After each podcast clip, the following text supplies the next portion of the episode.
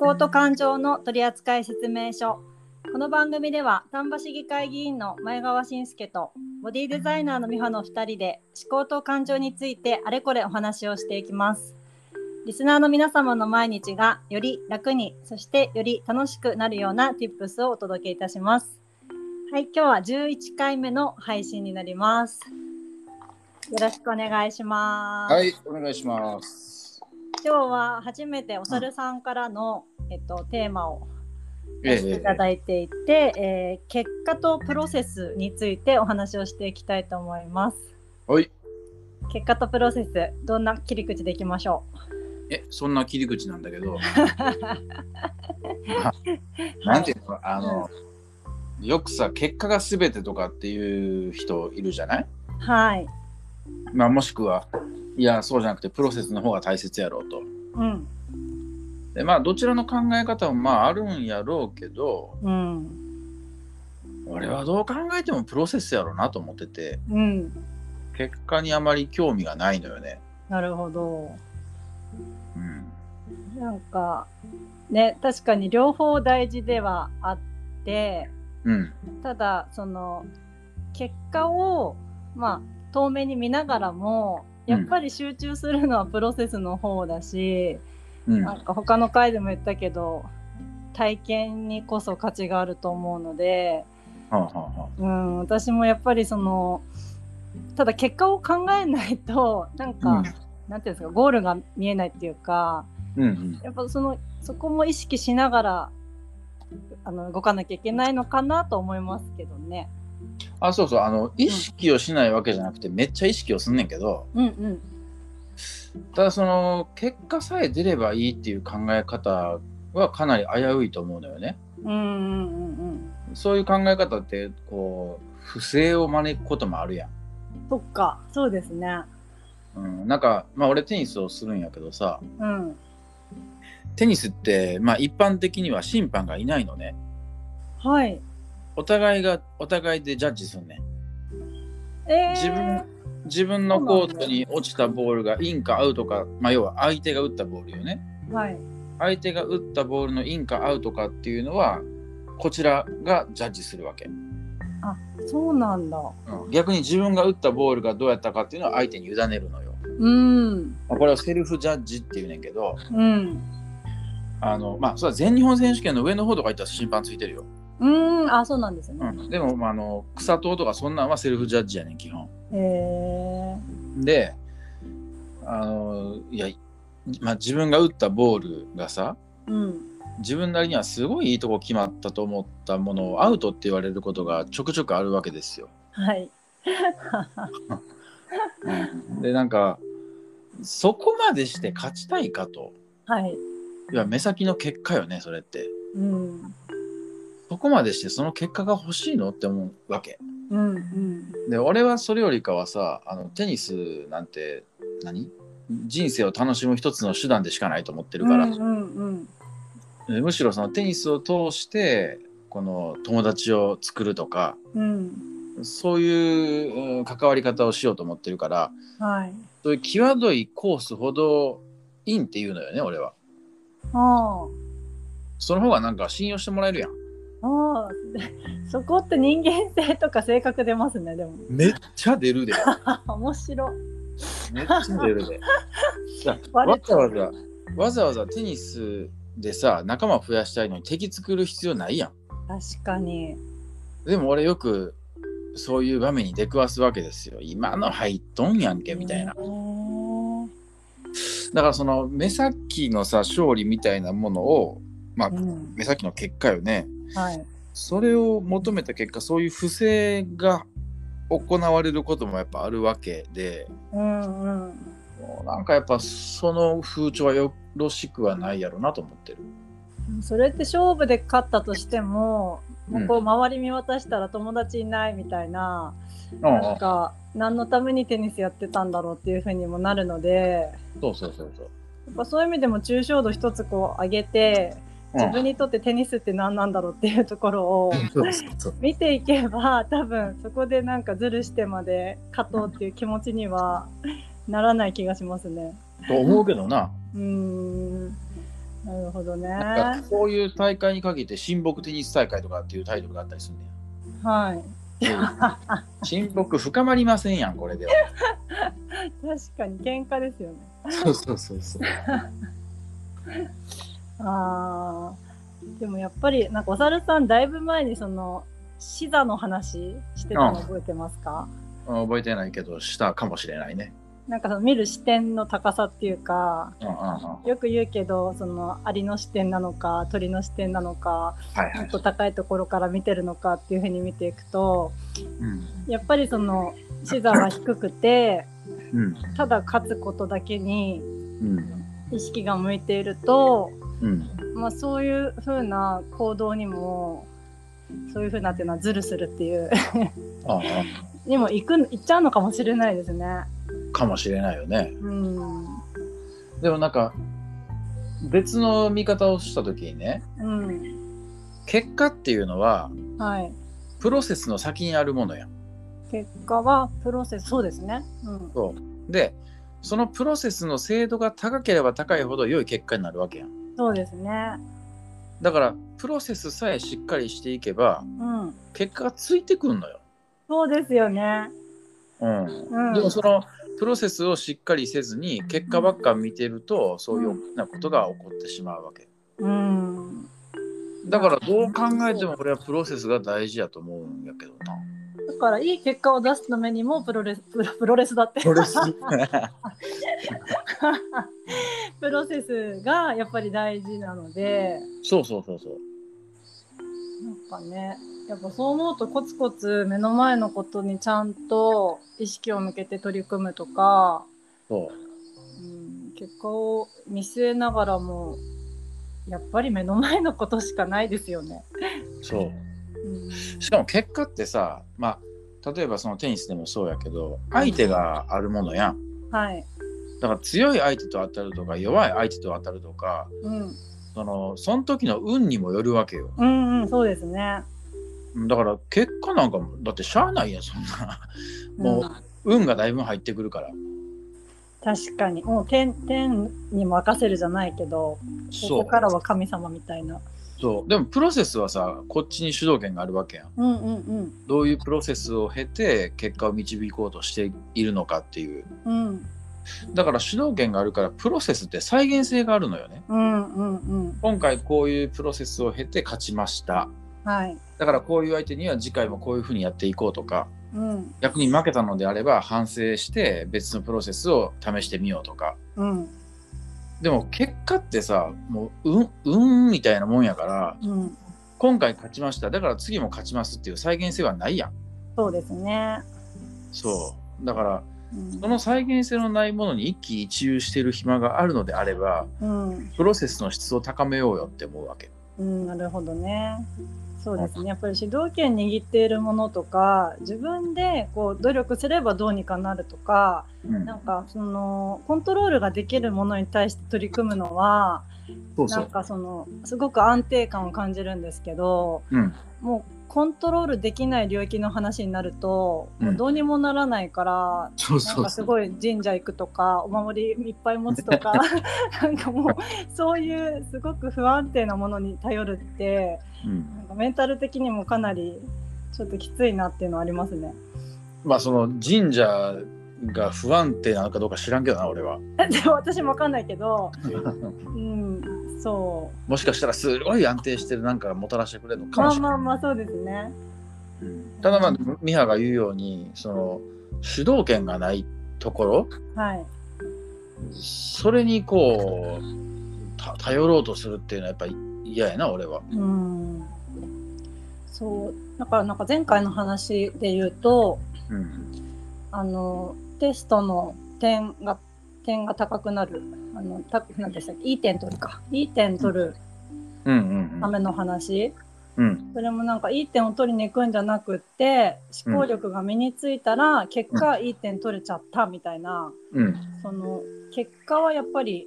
やることやれば後からついてくるものなのでそうそうそうそうそうそこに直接手を伸ばさなくてもいいっていうかうんかそうなんですようんうんうんなるほどねあとなんかなあの結果結果の丸暗記うん。ってよろしくないなっていうエピソードが一昨日あってんけど一昨 日旬ですね。あの前職俺ファンケルやったやんはい。でファンケルの株主やからさうん。あの配当金が出るのよねはい。まあ言っても知れてるけど何千円とかやけどうん。その配当金をもらいに郵便局に行ったらうん。あの換金してくれんねやなんかつ通知が来てて領収,、は領収書が来ててうん。領収書に反抗をしたら、まあ、領収しましたよということで配当金がもらえると。うん。で窓口に行ってあのシャチハタでその反抗を押そうとしたらうん。シャチハタではダメですって言われてんやうん。えなんでとうん。そしたらなんかシャチハタは時間が経つと薄れていくからっていうのとうん。それでも俺が渋ったらなんかほ本部がどっかに電話して確認してくれてんけどうん。その登録した印鑑との照合をするとあだからその印鑑じゃなきゃダメだって言われてあ。あおなんか最初とちょっとあ変わのって理る由が変わったなと思ったけどあ。うん。でもそう言われたらうん仕方がないからそうなんつってうん。おかしいなと思いながらそんな面倒くさい証拠なんかするのかなと思いながら、まあ、その場は引き下がったんよね。はいはい。で、まあ、その領収書を発行してる、えーあれ UFJ やったかなうんに電話して聞いたら、そんな称号なんかしませんって言われて、 あれれれ。だから、おそらくうん。何か、まあ、そのシャチハタがダメとか称号するっていうのはうん何かの結果やと思うね、郵便局。ああ、そっか。それを丸暗記してて、うん。ポッと言われたんちゃうかなと思ってて、うん。でもやっぱプロセスって大事やから、はい。例えばその、領収書の印鑑なんやけどな、うん。た例えばやで、そこにちゃんとした、あのー届け出印うん。を押したとしてもその瞬間分からへんやんな窓う口ん。うん。で、うん。うん。ほんならまあお金出してまうわな現金そをうで配す当ね金をうん。なそれもし違うかったって言ったら後から取り返しに来んのかっていう話になるや確かに。ん 領収印なんやから本当だ。だからやっぱなんかなんでこういう仕組みになってんのかとかうん。そこのプロセスが理解できてなかったらうん。なんか変な応用になっちゃうというかねまあ応用になってへんねんけどうん。うん。なるほどね。そうだからやっぱプロセスを理解しておくってすごい大事やとうん。思うのよね。まあだから今日の午後から配当金をもらいにもう一回シャチハタ持っていくけど二度手間。あな。二度手間ではあるけれども。あー、そうなんだ。うん、でもやっぱその、なんだろうな、お表に見えている部分うん。の方がやっぱり目につくというか分かりやすいから、そこに注目しちゃいますけど、うん。なんかその裏側のこととか、うん。なんでそういうルールになったのかとか、うん。なんかそこまでちゃんと考えてやっている人ってなかなか少ないのかもしれないですね。そう。だからね、結局、そこまで考えてない人は、うん、結果でしか判断できへんのかもしれへんなと思ってて、うん、そのプロセスの精度をさ、うん、上げて見られへんかったらな、うん。もう結果でしか判断できへんから、だから結果が全てだって言ってんのかなっていう気はする。うんとなると、まあ、その人個人の問題だけではなくなりますよね。というとなんかもうシステム的にそうなっちゃってるっていうかなんかわかんないけど会社組織とかうんそういうのってやっぱり結果で見られることが多いんですかね。まあ多いとは思うよ。結果出せば評価されるとか。あだからプロセスを適切に評価してくれるかどうかは分からへんからうん、でも結果ってな目に見えて分かるもんだからさ、明らかですよね。そうだからそこで評価しようとしてんのかなっていうのはも今私あの息子もサッカーやるしう、うんあ、とサッカーの選手があヨガに来てくれるから結構サッカー見るようになったんですけどはいはい、なんかその、まあ、勝ったり負けたりいろいろなんですけどうん、特にサッカーなんて点があまり入らないあのスポーツじゃないですか。うんうんうんだからなんかまあそのそれこそ結果は良かったけど内容はあんまりだったねとか、うんうんなんか結果的に負けちゃったけど内容めちゃくちゃ良かったねとか、うんなんかそういうのも見るようになってきてはいはいはいはいその1試合ずつを見ていると、まあ、それはもちろん結果が大事だから勝って良かったねって終わりなんですけどうんやっぱりそのシーズン通して見た時にうんあうんのその内容がやっぱり響くんだろうなっていうふうに思ってあああ次の試合につながるものとかあああなんかシーズン通して勝てる勝つためにはやっぱり1回ずつの勝ったっていうのももちろん大事なんですけどうんなんかそこの内容ってすごく大事なんだろうなってなんかその辺も見ながら 楽しんでるんですけど、そその楽しみ方したらなんかうん、より深く理解が進むよねうんがという競技に対して、そうですね。うん、だからなんか負けたからってすごいわーって落ち込むっていうかうんでもここは良かったよなとかっていうふうに見れるからなんかうんこれうちの息子は多分そこまで考えて言ってないんだけど、うん勝っても負けてもどっちでもいいんだよみたいなことを言うんですけどなんかまあでもそうだなっていうふうにも思うようになりました結果だけじゃないなっていう。うんうんうん、そほんでなんか負けた時の方がう、うん、振り返りやすいよねああそれはありますね勝った時って浮かれやすいやん確かに。で負けた時ってなんで負けたんやクソみたいな感じの時間帯が長いような、てうんうんだから負けからの方がうん、あの成長の過程を得やすいんちゃうかそれすっごい思いますね。なだから結果が全てやったら、えっとなんていうのその、ま、負けたらあかんわけやろうん、だけど結果が全てじゃなくてプロセスが大事だっていう考え方をするとうん、負けた結果振り返りがしっかりできてうん、次のプロセスの質が上がるようになってうん、その結果まあ勝利という結果がついてきやすくなると。うん、うん、そういう順番ですよね。うん何でもいいから勝てばいいっていうわけでもないっていうか、ないよな。ね、長く勝ち続けるためにもそのプロセスが大事。そうそうそうそう。うん、だなあ。なんかそうですね自分のせい自分の仕事だったりとかその生活を見ててもやっぱり失敗した時の方が今お猿さん言ってみたいになんでこうなったかなとかなんかいっぱい考えるからうんそこにたくさんヒントがあってうんうんその失敗して落ち込んでなんかもうズーンってなってる場合でもなくってうんなんかもう次につながるいろんなヒントもらえたっていうふうに思うのでうんうんなんかむしろお土産が成功以上にあるなって感じます。な何が成功以上にあるお土産おみあお土産。あーうん、その先に持っていけるお土産とかヒントだったりとかいっぱいあるから、うんうんうん結果だけ見るとただただショックですけど。うんねえ そうそうですね。結果とプロセス。うん、特に子供の頃とかって多分結果にばっかり目がいってしまうからそこで周りの大人がそのプロセスにも目を向けられるような言葉をかけてあげたりとか、うんうんうんちょっとなんかそれこそ視座を視座が高くなるようなうんなんか考え方をそうやな。うんうん、なんかちゃんとさ負けたら負けたなりになんで負けたのかっていう分析ができる大人がいればいいよね。そうですね。でこれこれこういうメカニズムで負けてるから、うんまあ、いやプロセスやなうんだからこのメカニズムをこうやって変えてみるとマシにならへんやろかとか、うんなんかそれの繰り返しな気がするね。うん確かに。そこでなんか気合が足りなかったんだとか。そうそう そう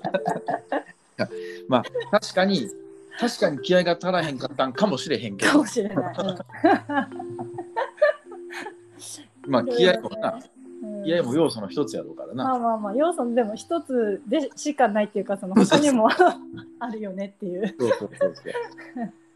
そうなんですよだから根性論で続けていく限りやっぱそこのプロセスの質が上がらへんわなそうですね。雑ですよね、そこが。そうそう思考のプロセスが雑やと思ううーん。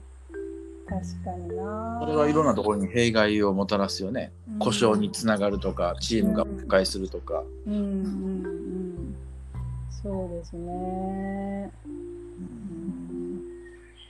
でなんかちょっと。と話変わんねんけどさ、はいはい、どうぞどうぞ。前言ったかなあのとある経営塾に参加しててうん。であのまあいろいろお話し合いをするんやけどはい。そのお題の一つにうん。過去の失敗体験を教えてくれみたいなのがあってんやうん。でまあ優秀な経営者たちやからさそれなりに失敗をしてきてるんやろうけどうん。多くの経営者がこう頭の中に失敗が思い浮かばへんかったらしいのねへえ。いややらかしてんねんでいろいろやらかしてんねんけどうん。失敗と捉えてないのよ、なるほどね。うん、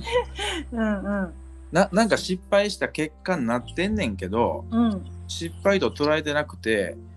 そこからすでにもう反省をしてはより良いプロセスを構築して今うまく回ってますねみたいな感じやから、うん。まあ、確かに失敗といえば失敗なんだけど本人たちは失敗と思ってなかったみたいなだかうんうんらそれって結果結果失敗やったんやろうけどそれをプロセスとしか思ってないのかもしれへんなと思ったうん。なるほど。その短いスパンで見ると失敗かもしれないけど、まだ先があるってことですよね。そうですそうですそういうことなんですよ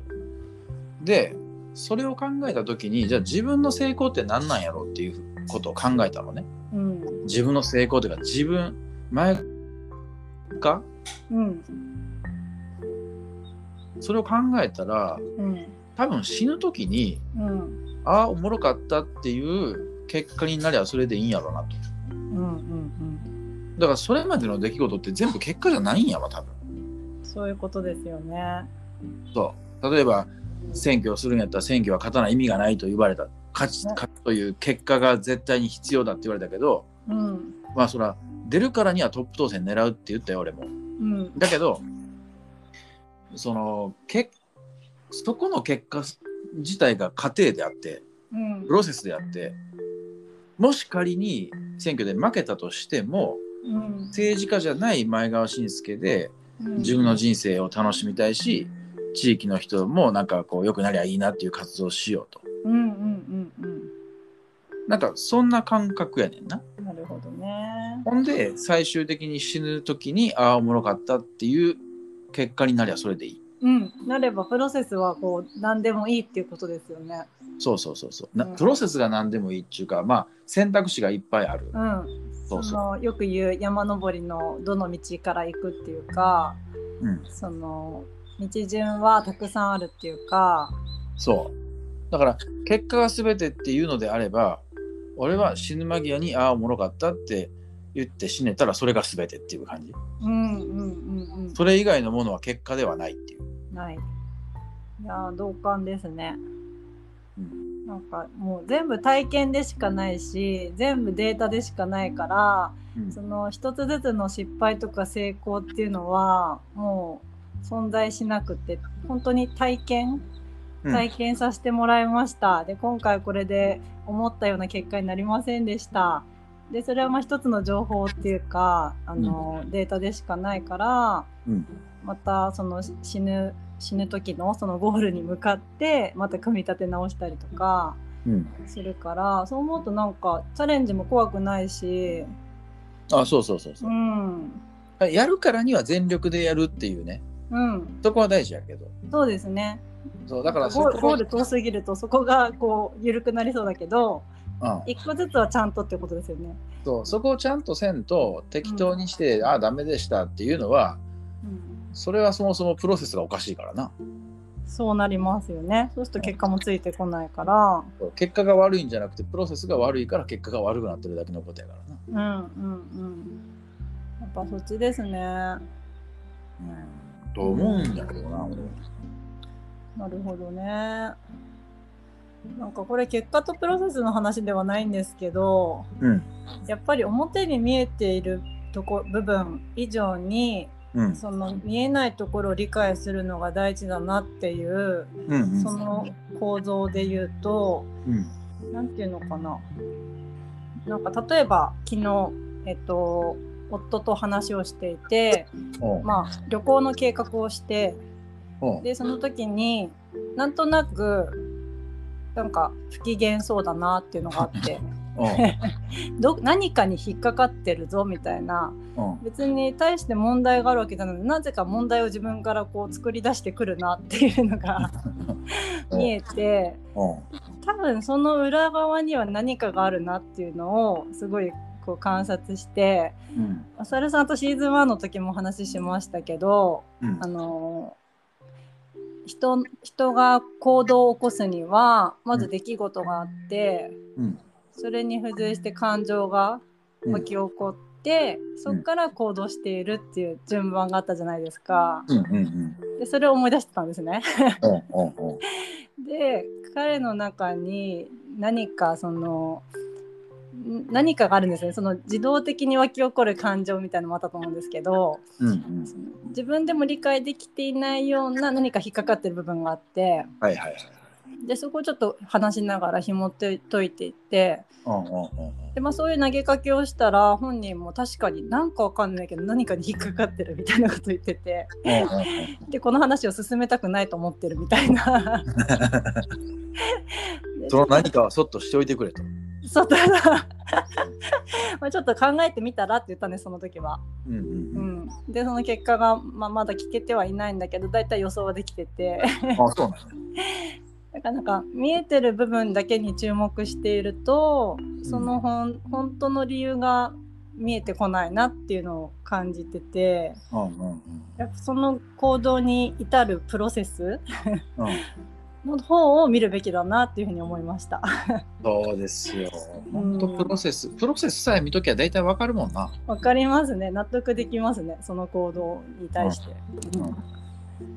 そうだからね、うん、子供とかだと結構その辺がストレートに分かりやすかったりするんですけどうんうん大人だといろいろ隠してたりとかうんうんなんかこう見せたいとか うんプライドとかいろいろ邪魔してなんかもやかけてわけわかんなくしちゃってるの でなかなか 解明するのが難しかったりはするんですけど、なんかこういろんな人と話をしてると、うん、だんだんパターン化されてけえへん。ああそれはねありますね。うん、だから、うまあ、どうしてもその心の成り立ちみたいなものがさあの、ん皆が皆同じでは絶対ないけどうんやっぱりある程度似通ったものがあるからうんそのパターンにはまってたら次こうなるんやろうなとかうんなんか先が見えてくるよねだんだん。うんそうですね。うんうんそうすると大人でもなんか理解しやすいというか、うんうんうんうん。なんまかあですもごい、うん、相当場数踏まなあかんけどな。そうですよね。うんなんかあのとても分かりやすいパターンを持っている人もいるし分かりやすいなんだろう構造な人もいるし結構複雑だなみたいなその人もいるしそれこそやっぱ今言ったみたいに場数踏まないと見えてこない部分はあると思うんですけどでもそれも場数踏んだ上でうん振り返りをしてうんで自分なりにパターンをこう作っていかへんかったらうんパターン化って進まへんよね。すまないですねうん、だから場数を踏むだけで振り返りをしなかったら経験豊富な出来損ないになっちゃうから、うやっんうんぱそこは常に振り返り振り返りっていうのが大事だと思うなうんう。んなんか何か経験した時にも情報の整理整頓もセットにしちゃうとそうそそうのそう後こう引き出しやすいのかなっていうのがあおっりしゃまるすね。おっしゃる通りですよ。おっしゃる通りっていうか、お猿さんが言った言葉私言ってるだけなん で。受け売りなんで大体。まあでも即座にその言葉が出てくるっていうのはもう自分のものになってんじゃないまあかなり聞いてますからね。一番のヘビーリスナーですからね。 もともと自分のためやもんなこの番組そうですね。うん、やっぱ自分が整わないと人のことまではできないから、そうそう、もう順番的にはそっちだなと思ってます。うん、俺もそう思ううん。そう。なるほどね。結果とプロセスですよ。ですようん。そう。まあ、プロセスの精度を高めるうんことで結果がついてくる。うんうん、そう。そう。そして再現性がある再現性がある。まぐれではないまぐれじゃない。それって自分の力にちゃんとなってるってことですよね。うん。だからそこを評価できる人たちになればなもっと社会になるからな、本当ですね。そこ見てほしいですよね。うん、うん。でもそこを見る方が能力が必要なのかもですね。それで評価するのってやっぱ能力いるよ、いりますよね。うん、うん。だから他者評価がすごく低い時にうん。落ち込むんじゃなくてうん。まあ俺の能力をそこまで見ることはできへんわなってこう 解釈するいや、その思考にはなかなか私いけないんだよな。一生かかって無理かもしれない。俺はそう、そう解釈することが多いななんかそういう解釈にはならないけどなんかあのー徐々に自分が悪いってよりはあこの人はそう思うんだなっていうふうにはなってきましたうんうんうんうんやっぱいろんな世界あるからあこの人の世界ではそういうふうに評価されるんだみたいな、じゃあまあ他の人と遊ぼうかなみたいな なんかその評評価の軸みたいなものがさはい客観性客ん客観的な評価であればうん受け入れるの俺もうんでもその人の主観が混じってる場合はもうどうしようもないなと思ううんうんうんそうですねなんかもし会社の面接とかだったらなんか、私自身がどうとかっていうよりはその会社にとってこういう人が必要っていうのもあると思うので、うんまあ、そことマッチしなかったんだなとかそうそうそうそうでもなんか人間的にダメって言われたわけではないんだよっていうのはん分かっといた方がいいなっていうのは思いますね。そんなあの異性に告白して振られるようなもんやからなうん本当ですよね好みじゃなかったとかそうそうそうそ 生理的に違うとか。うそれは別に理不尽じゃないわなうんむしろその本来合わへんであろう人を雇い入れることによってトラブルが起こるんやったら未然に防げていいんじゃないと思うしねいや本当お互いにとってその方が絶対いいですよね。そうそう思うよんやっぱ会う場所で働いた方が絶対いいし。うんうん。それで言うとあのあ野球知らんな野球知らんね。昔巨人に沢村っていうピッチャーがおってさはい。ですごい優秀やってんけどなんか一時巨人の3軍まで落とされてはい。でその沢村がロッテに去年おととしえ去年もうちょっと忘れたけどうん。電撃トレードトレードっていうかまあ移籍してうん。でロッテで活躍しはい。今メジャーのレッドソックスで大活躍してんねすごーい。んだからなんていうの場所環境によってそこまで人って変わるねえ同じ素材でもそのフィールドが違うだけでそんなに評価が変わるってことですよね。そうで結そ果ものそうだし。沢村がなんか言ってたらしいのがうん。あのメジャーの世界はうん。上下関係がないとあすごいみんなフレンドリーに接してくれるってあ。そうへえ。なんですねうん。でそれってまあ日本の場合は非常に上下関係が厳しいからさ野球業界は特にうん。だから野球というスポーツの特性云々ではなくてうん。そこの人間関係がそもそも合わへんかったんかもやななるほどね。そっちか。ああああ、面白い。そういうこともあるんですね。そうだからまあ環境によってなそこまで力が発揮できるでけへんっていうのがあるんやからうん、今の環境が良くないと思ったらちゃっちゃと変えるっていうのも手やんな。でですね。うん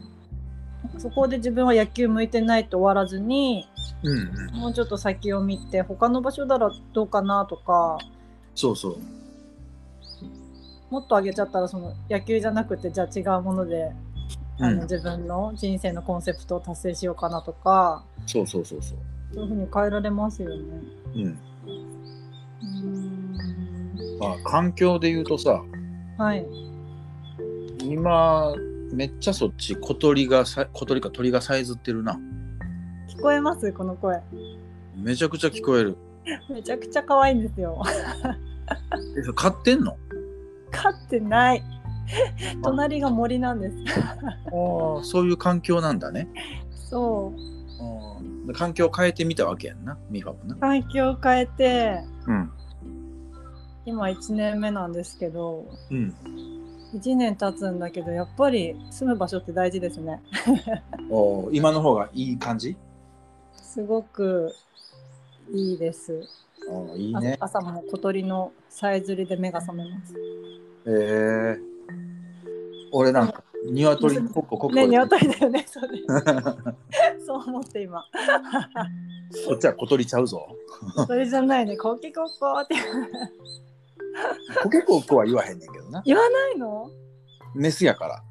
え、あれオスだけなんですか？そうコケコッコっていうのはオスだけやねメスはなんて鳴くんですか？んなんかコーコーコーコー言うてるわこうこう言うんだ。うんカーカーカーカーってなんかその後から来た子たちちょっと荒れてたって話ありましたけど、最近どうなんですか？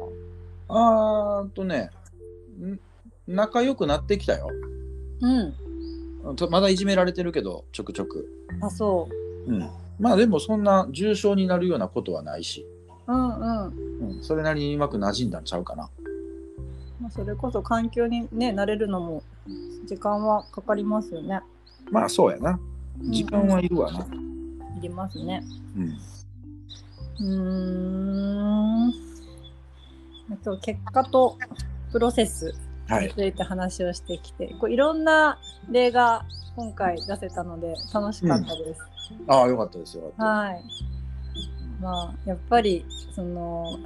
最初から結論的にプロセス大事だよねっていうのはお互いあったと思うんですけどうん、うん話してみてさらにやっぱりプロセスだよねっていう感じがあります。ありますねはい。ちょっと俺この喋った内容をまとめてブログにアップするわ、あー楽しみです。うん、いつになるか分からんけどなんか、うん、そういう気持ちでいます、いつも。ありがとうこのラジオも YouTube にアップしてこう、ホームページにって話もありましたけど、まあ、2、3年後かな、みたい この夏の間には頑張ってリンクをな、貼はっいて、うん期待。期待せずに待ってます。 そこに主導権ないもんなそうですね、ないからね。そうそうおしゃれにお任せっていうことで。うんうん、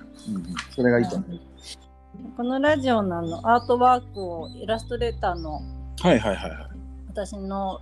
オンラインレッスンにも出ていただいている方で松村由紀子さんという方なんですけど、うんうんうん。あのとてもよくしていただいて作ってもらったので今回からそれでアップしたいと思ってるので、はいはい。かはりい、ましそちらも楽しみにしてください。はい。ありがとうございます。ははーい、それでは今日は以上になります。い。ありがとうございました。ありがとうございました。